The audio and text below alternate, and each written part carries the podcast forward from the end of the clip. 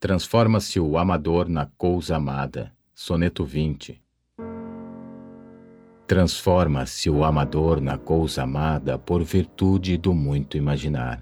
Não tenho logo mais que desejar, pois em mim tenho a parte desejada.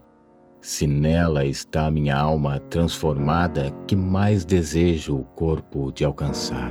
Em si somente pode descansar, pois consigo tal alma está ligada. Mas esta linda e pura, sem ideia, que como o acidente em seu sujeito, assim com a alma minha se conforma.